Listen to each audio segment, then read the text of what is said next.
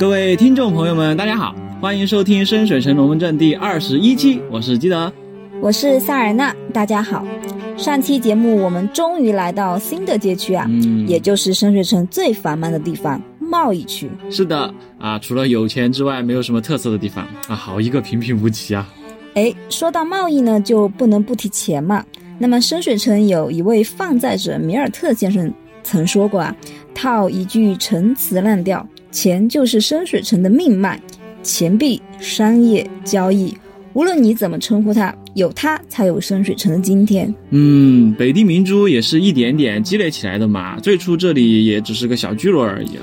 的确啊，深水城的发展呢，就得益于大部分领主啊治理有方。不过，有的行会领袖可不这么想，他们认为呢是自己掌握了深水城的命脉。那既然如此，他们就该统治这座城市。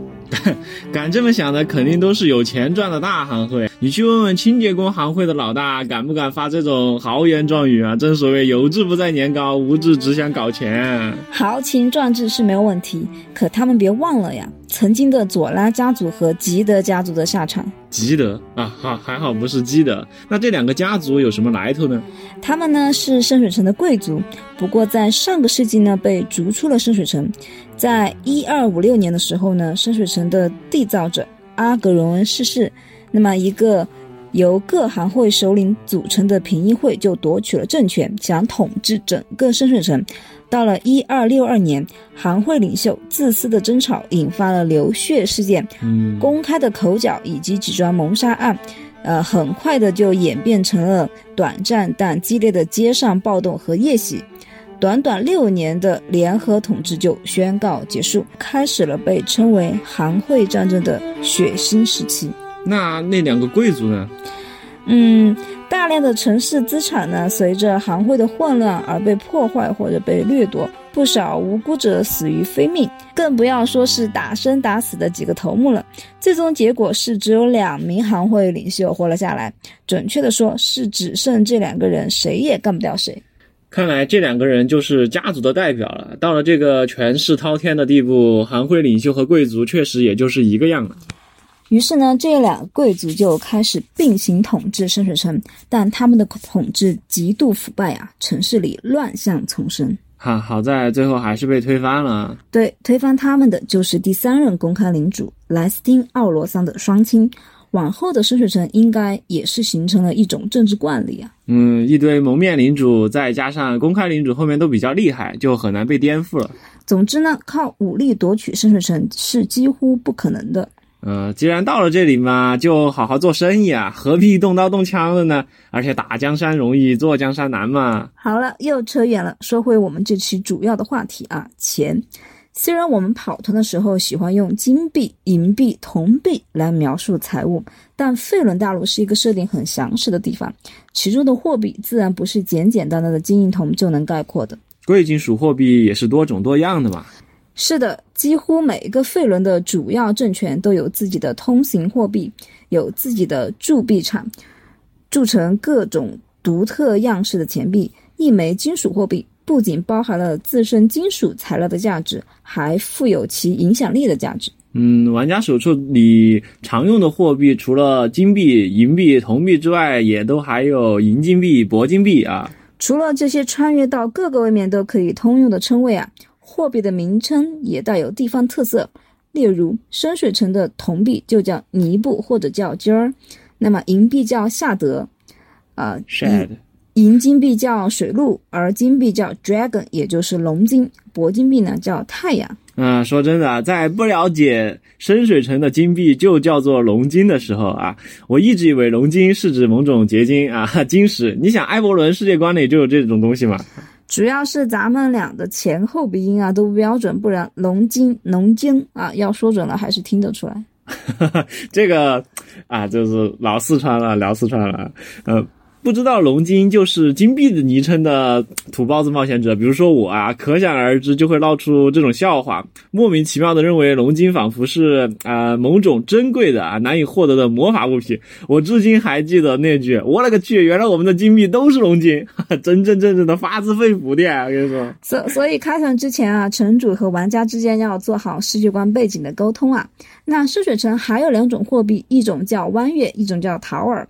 桃儿呢是方形的黄铜币，在城里价值两个龙金，但不跟深水城交易的人几乎都不承认它的价值。嗯，那弯月呢？啊，对了，弯是哪个弯啊？弯月呢是一种镶嵌着银金的巴掌大的新月形铂金币，虽然它的形状是弯弯的月牙，但名字是海湾的湾。它在城里值五十龙金，在其他地方值三十龙金，比一般情况下铂金币价值还高。它通常用于啊、大宗货物的交易，那么这也是其名字的来由。哦，海港城市建湾明珠，这很合理啊。那么像桃儿和弯月啊，它本身都有穿孔，啊、可以让持币者呢把多枚硬币啊穿在一起，方便携带。深水城的这一吊钱可是价值连城啊！那么冒险者们在城里进行交易的时候啊，就非常有可能会获得这两种货币。但是离开深水城的时候呢，切记去兑换成通行的货币。哎，那如果玩家从其他地方来，带的是他们当地的货币，是不是也要兑换呢？这个就要看城主怎么设定哈。一般来说，像弯月桃儿这样特殊的货币，你拿到别的城市里是肯定需要兑换的。但大城市呃铸造的货币，我们可以不用兑换，直接使用。尤其是北地的城市，比如说银月城和博德之门。啊、老牌的大城市属于是有口皆碑嘛。我们假定各类金属货币都是足值的，那么影响金属货币价值的就只剩下供需关系和影响力了。嗯、要细算这个，我们俩也不是专业的，太困难也没有必要哈。毕竟我们的团不是要把这个开成一个真正的贸易游戏桌游啊。哎，下次要是整个大航海题材，倒是可以加强一下这方面的要求啊。哎，还是不要啊！大航海时代的原作都没有搞货币兑换这套复杂化的交易系统，我们这两个口头经济学者就不要给冒险者们添乱了啊。哎，那规则书上把货币兑换规定的很明确，但实际上我们都知道币值是会动态变化的嘛。如果啊、就是遇到想要细算的城主，塞尔纳有什么好的建议吗？这里提供一个简单的思路啊，深水城作为海港城市，贸易船队的往来量是可以根据季节来推定的。贸易旺季，大宗货物进出口频繁，城里面的本地货币的存量自然要少一点，对不对？嗯，是有点道理。也就是说，玩家这时候去兑换深水城的货币，可能会比平时的汇率要高一些。是的，要是城主想要再添点细节，还可以借口货币短缺什么的，让冒险者没法把身上冒险获得的古代钱币、珠宝饰品啥的都兑换成本地货币。至于冒险者们用什么安姆的钱呀、散贴宝的钱来买东西啊，卖主可能也不会收取。嗯，或者至少有一定程度的贬值啊。不过，对于高价的东西，以物易物，其实就是直接换也可以吧？像宝石这样的奢侈品，确实也是可以用来作为代币啊来付账的。但这种行为在费伦的南部更为常见。深水城嘛，嗯，卖主啊，就是呃店铺老板可以收宝石，但他的估价可能跟玩家的估价不太一样。懂懂懂，无奸不商啊。哎，对了，塞尔纳，深水城的官方兑换机构在哪儿？位于深水宫的财政厅啊，提供免费的兑换业务。当然了，人肯定是多的要死，而且通常需要提前预约。嗯，这和我们换外币很像啊。对除此之外呢？啊，有两个行会可以兑换，一个是可靠的西匠和呃竹工行会，以及珠宝商行会啊，他们也是可以提供这种服务的。他们手上有最公正的天平，并且会按行规的汇率进行兑换。哦，这个听起来不错啊，而且这两个行会一听就比较有钱的样子。啊其实，在大规模交易的时候呢，还有一种东西，虽然大部分玩家角色用不上，但我还是提一嘴啊，那就是交易锭。啊，这个听起来就像是金条、银条之类的东西。是的，交易锭是一种金属块，材料通常是银，用于代替大量铸币或宝石来进行大价值的交易。博德之门为铸造交易锭设定了标准，最常见的交易定啊，重五磅，长六寸，宽两寸，厚一寸，每锭的价值是二十五个金币。那还没有弯月的价值高啊！我为啥要用这一坨一坨的？很简单啊，刚才说了嘛，弯月在其他地方会有贬值，但是交易定不一样。虽然他们身上会有呃铸造的国家或者地方的标记，但大部分时候，同一型号的交易定内的贵金属等重、等含量也当然等值。交易时不存在兑换问题，因此进行大规模交易的商人们通常都很喜欢使用这种被广泛接受且易于辨识的货币。嗯，那还有小部分时候啊，它也会贬值。嗯，记得你问的比较刁钻，好在我有准备啊。没错，虽然博德之门为不同重量和形状的交易定的呃铸造啊给出了方方正正的通用标准，但架不住有的城市啊特立独行。哦，比如米拉巴的贸易定就是黑铁做的，它是由四个部分组成，每一个部分像两个底部呃连接在一起又长又细的金字塔，最后组合成一个。呃，一英尺长的纺锤，啊，不知道你能不能想象这个？呃，那么这个对这个两磅重的贸易锭啊，在米拉巴价值就是十枚金币，在路斯坎和拉斯特港呢就是七枚金币，在其他地方只值五枚。啊，这说明不合群是要付出代价的。要是冒险者出生在米拉巴的商人世家，身上可能就带着这样啊别具一格的贸易锭啊。哎，那说到了其他城市，他们也有自己的铸币吧？拿银月城来说啊，他们的铜币叫闪光，银币叫盾，银金币叫剑，金币也叫龙金，铂金币叫独角兽。Unicorn 嗯，银月城也啊呃铸有两种特殊的铸币，月币和月石币。哦那，么月币是一种亮蓝色的新月形硬币，它在银月城及其周边啊、聚集地里价值两个独角兽，在其他地区呢只值一个独角兽。那么月石币的外形呢是一面银精致的月亮啊，上面衬托着较暗的银质阴影。那么结合起来组成一枚圆形的硬币，它在城中价值五个独角兽，但在其他地方只值两个独角兽。这个就和弯月和桃儿挺像的嘛。嗯而且月食的价值比月还高，真是物以稀为贵啊。如果听众朋友们还想知道费伦其他地方的钱币叫什么，其实可以参看五版的《剑湾冒险指南》啊，里面都有介绍。嗯，要是一个个说，就会变成一档念书节目了。对，说完了物理意义上的钱，也就是货币，咱们接着说说与之紧密相关的货币业务。啊、比如说信用卡和支票啊，是这个意思吧？哎呀，高深的内容啊，其实我也讲不了。不过深水城确实有支票，但使用的比较少，哦一般只在某个家族的内部啊、行会内部或者贸易公司的内部使用，对外可能不被承认。哎，这有点意思啊，相当于是内部兑换的独立货币。哎，各位冒险者要小心了，可别被开了空头支票。哎呀，我不该提醒的啊，我都已经想好坑他们钱的情节了。哎呀，记得你别老说我不爱发钱，结果你坑起冒险者来啊，比我犀利多了嘛。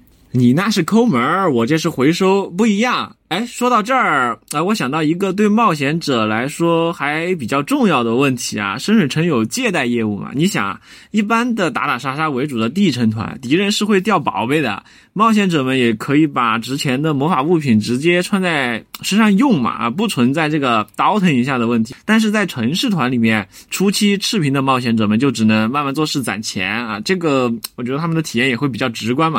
对于那些想要扬名立万的人来说，还有点痛苦，主要是遇到什么大的开销，心有余而钱不足嘛。这种服务当然是有啊，别忘了之前提到的放债人米尔特先生啊。米尔特以前是个佣兵啊，后来通过小心谨慎的放债行为啊，积累了相当大的财富。是我的话就不会叫放债者了，肯定是叫投资者。话说这种私人借贷会不会有风险？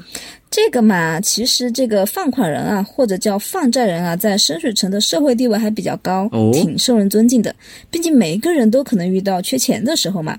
他们的业务啊，也不仅仅是放债，对他们来说，货币兑换也就是将一种货币兑换成另外一种货币，啊，甚至包括啊商品，比如皮草或武器兑换成现金啊，也是他们每天的主要收入来源。他这个私人兑换怕是要抽成吧？没错，他们可以从这种交易中获得百分之十到百分之十五的利润。哎呦，积少成多，聚沙成塔呀！而且一成这抽成感觉还真不低啊！果然还是渠道躺着挣钱啊！哎，那也就是说，如果想要出售一些东西，普通商店又不接受的话，找他们也是一个路子啊。嗯，思路是这个思路，不过他们收不收啊？啊，也要另说啊，人家也不是捡垃圾的，对吧？肯定是得挑着正经的、能赚钱的生意做呀。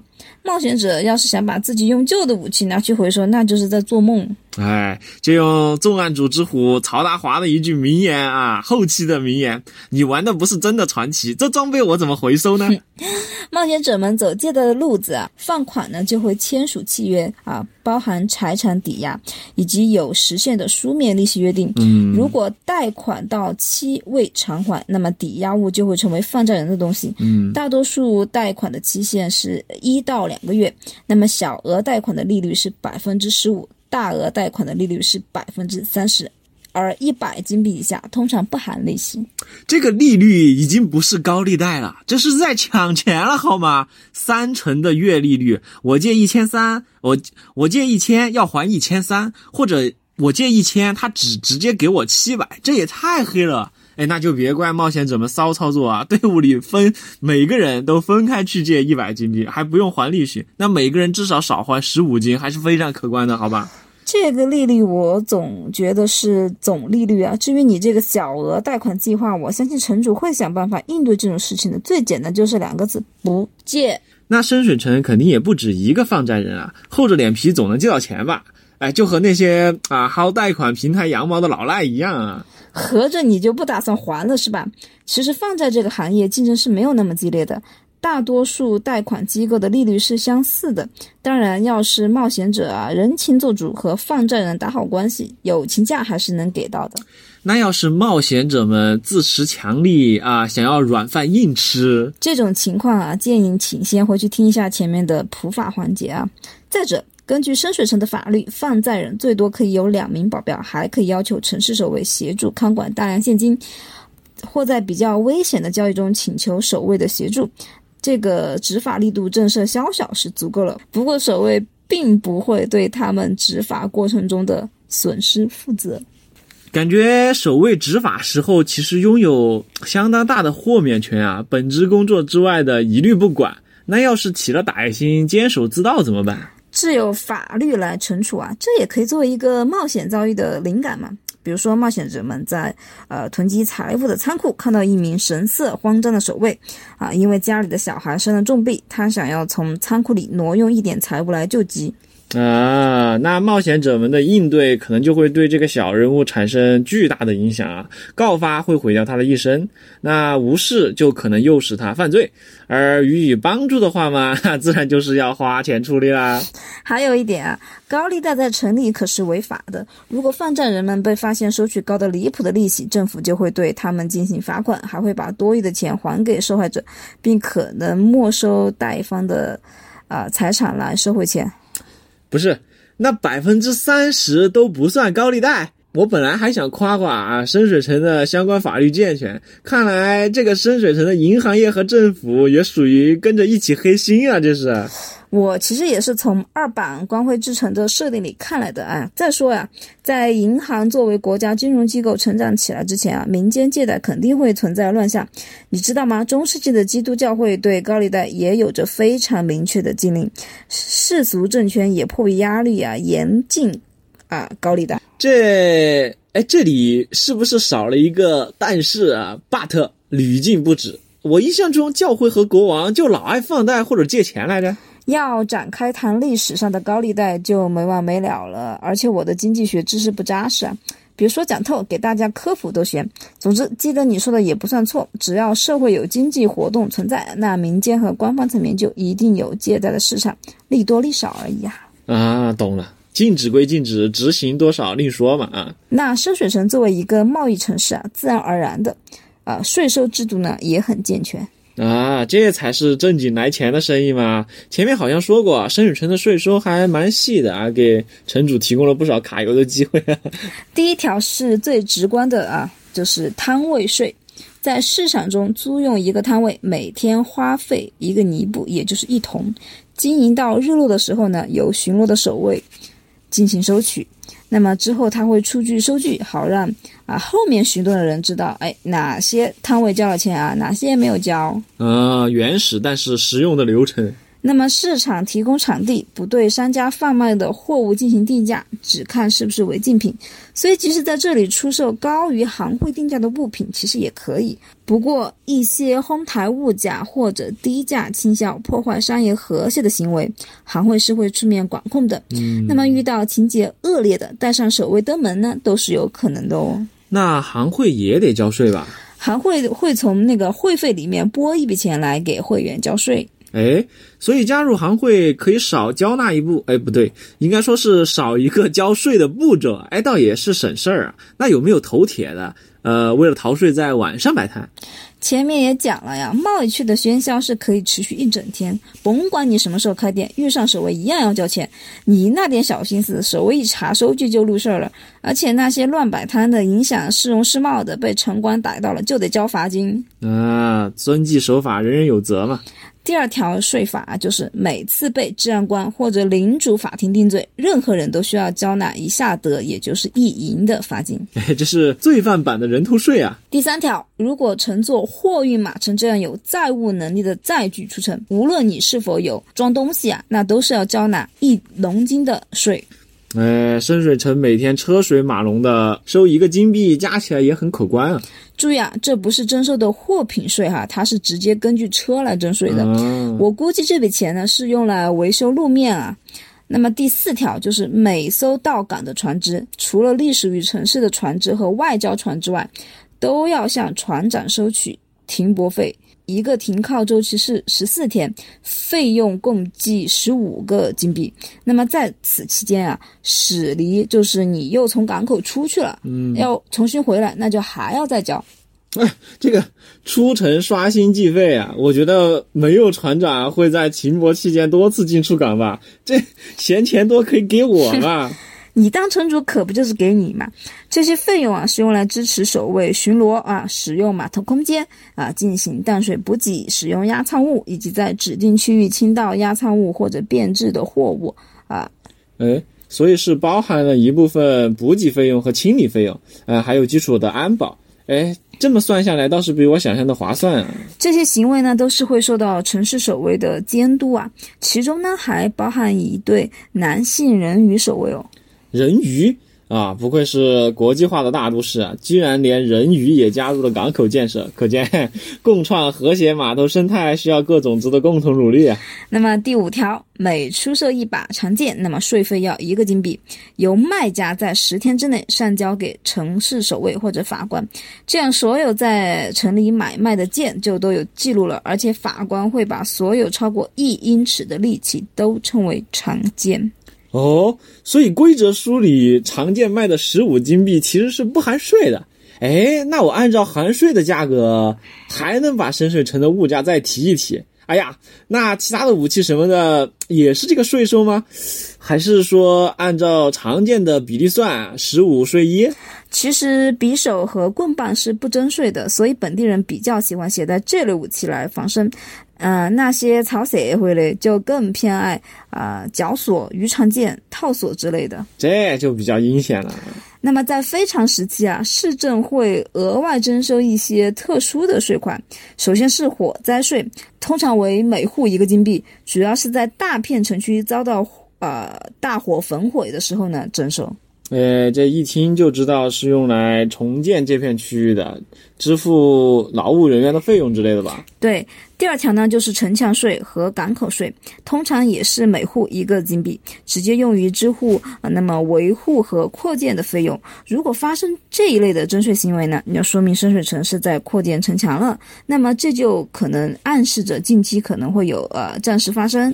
啊，这都是典型的人头税了。那么第三条是长毛税，用途是给城市招募的雇佣兵提供工资。哦，啊，通常也是呃是每户一个下德，那么呃每十日收一次，那直到领主废除这个啊税收。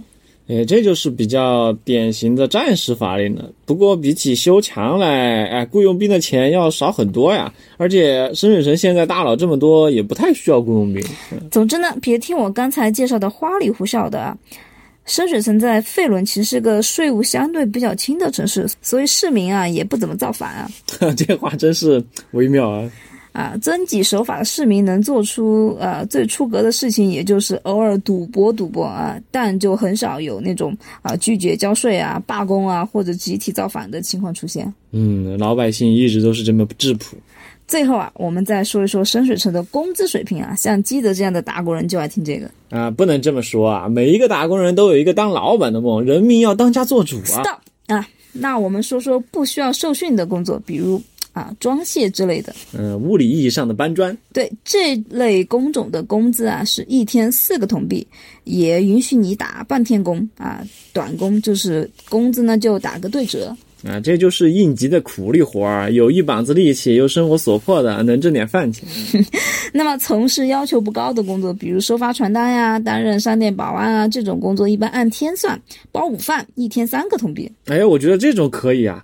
你没有实力量、实体质，还不一定能胜任搬砖的工作啊。刚才那几种感觉属性值八就能干啊。大家可以类比一下大学生的暑期工嘛。那么。呃，像秘书、信使、通信员这种要传递重要情报的人啊，需要一定的技能的人啊，那么工资就涨到了一天五个银币啊！哎呦，这个涨幅，这个待遇还是很划算的嘛。不过，虽然工资是按天结算，但这几种职务大概率也是按次计件短工。如果是长期任用啊，就可能要另外签署合同。啊，明白，就是外包和雇佣的区别嘛。对，那么还有在奇幻世界中比较常见的贴身保镖一类的工作，一般来说是一天八个银币到一个金币，具体呢根据保镖的装备、技能来定。同样的，短期和长期的雇佣条件也是有差异的。哎，那这些工作都好找吗？除了严冬之外啊，其他所有的季节啊，每天都有临时工啊聚集在城门口，就等着看自己能不能被雇佣上。这个画面就很有老上海和香港码头招工的感觉了。对，其实和你想象的那种喧闹呢，还有点反差。依照传统啊，就说一个人不需要大声说出自己有什么样的技能啊，需要什么样的工作，而是让潜在的雇主安静的询问和调查。如果对方感兴趣的话，那就会主动的接近你。这个人才市场有点被动啊。传闻经常有运气不好的冒险者去充当保镖，哎，当然你。如果一眼看上去就很虚弱呀，我有残疾啊，或者明显有受伤啊，那就会被忽略掉哈。呃，这个有点歧视，当然也有可能是魅力太低啊，一副生人勿近的高人样子。哎呀，其实看下来，最好的打工方法就是加入行会嘛。那也得有一技之长啊，像保镖或者打手这种行当，反而不太受到行会的制约。深水城不缺冒险者啊。哎，对，除了我们前面提过的啊，在酒馆找雇主这种啊冒险者的直销行为。通常呢，就是呃，像雇佣保镖啊，或者是说找冒险者这样的这种行为啊，都是集中在贸易区的处女之地广场。我怎么觉得这个就像公园的相亲角啊？来一来看一看，我们家的小伙最棒了啊！你这话听着真是。那不过确实哈，佣兵呢通常不大遵循刚刚说的沉默惯例啊。许多雇佣兵啊都会直言不讳的宣称自己的能力啊，炫耀自己的技能，并且啊以呃接近认识的雇佣兵联络人。嗯，这才是冒险者们经常表现出来的样子嘛。那么今天我们的节目就讲到这里了。哎，那塞尔纳，下次我们讲什么呢？我们讲一讲交易价格和行会的事情。大家有什么想听的，也可以留言给我们哦。嗯，好的，依旧欢迎大家啊积极的留言、批评、指教以及提出你们的问题。啊，说老实话，我和塞尔纳也非常做一期。回答，对对对，非常想做一期。答读者问，对，但是没有任何人问我们任何问题啊，还是挺悲伤的哈。是的，是的，大家不要光听的积极啊，你们的团里面的一些问题，我们也很愿意一起探讨啊，一起查资料，一起解决啊，那就还是希望我们能够积极互动吧。我是基德，我是塞尔纳，我们下期节目见。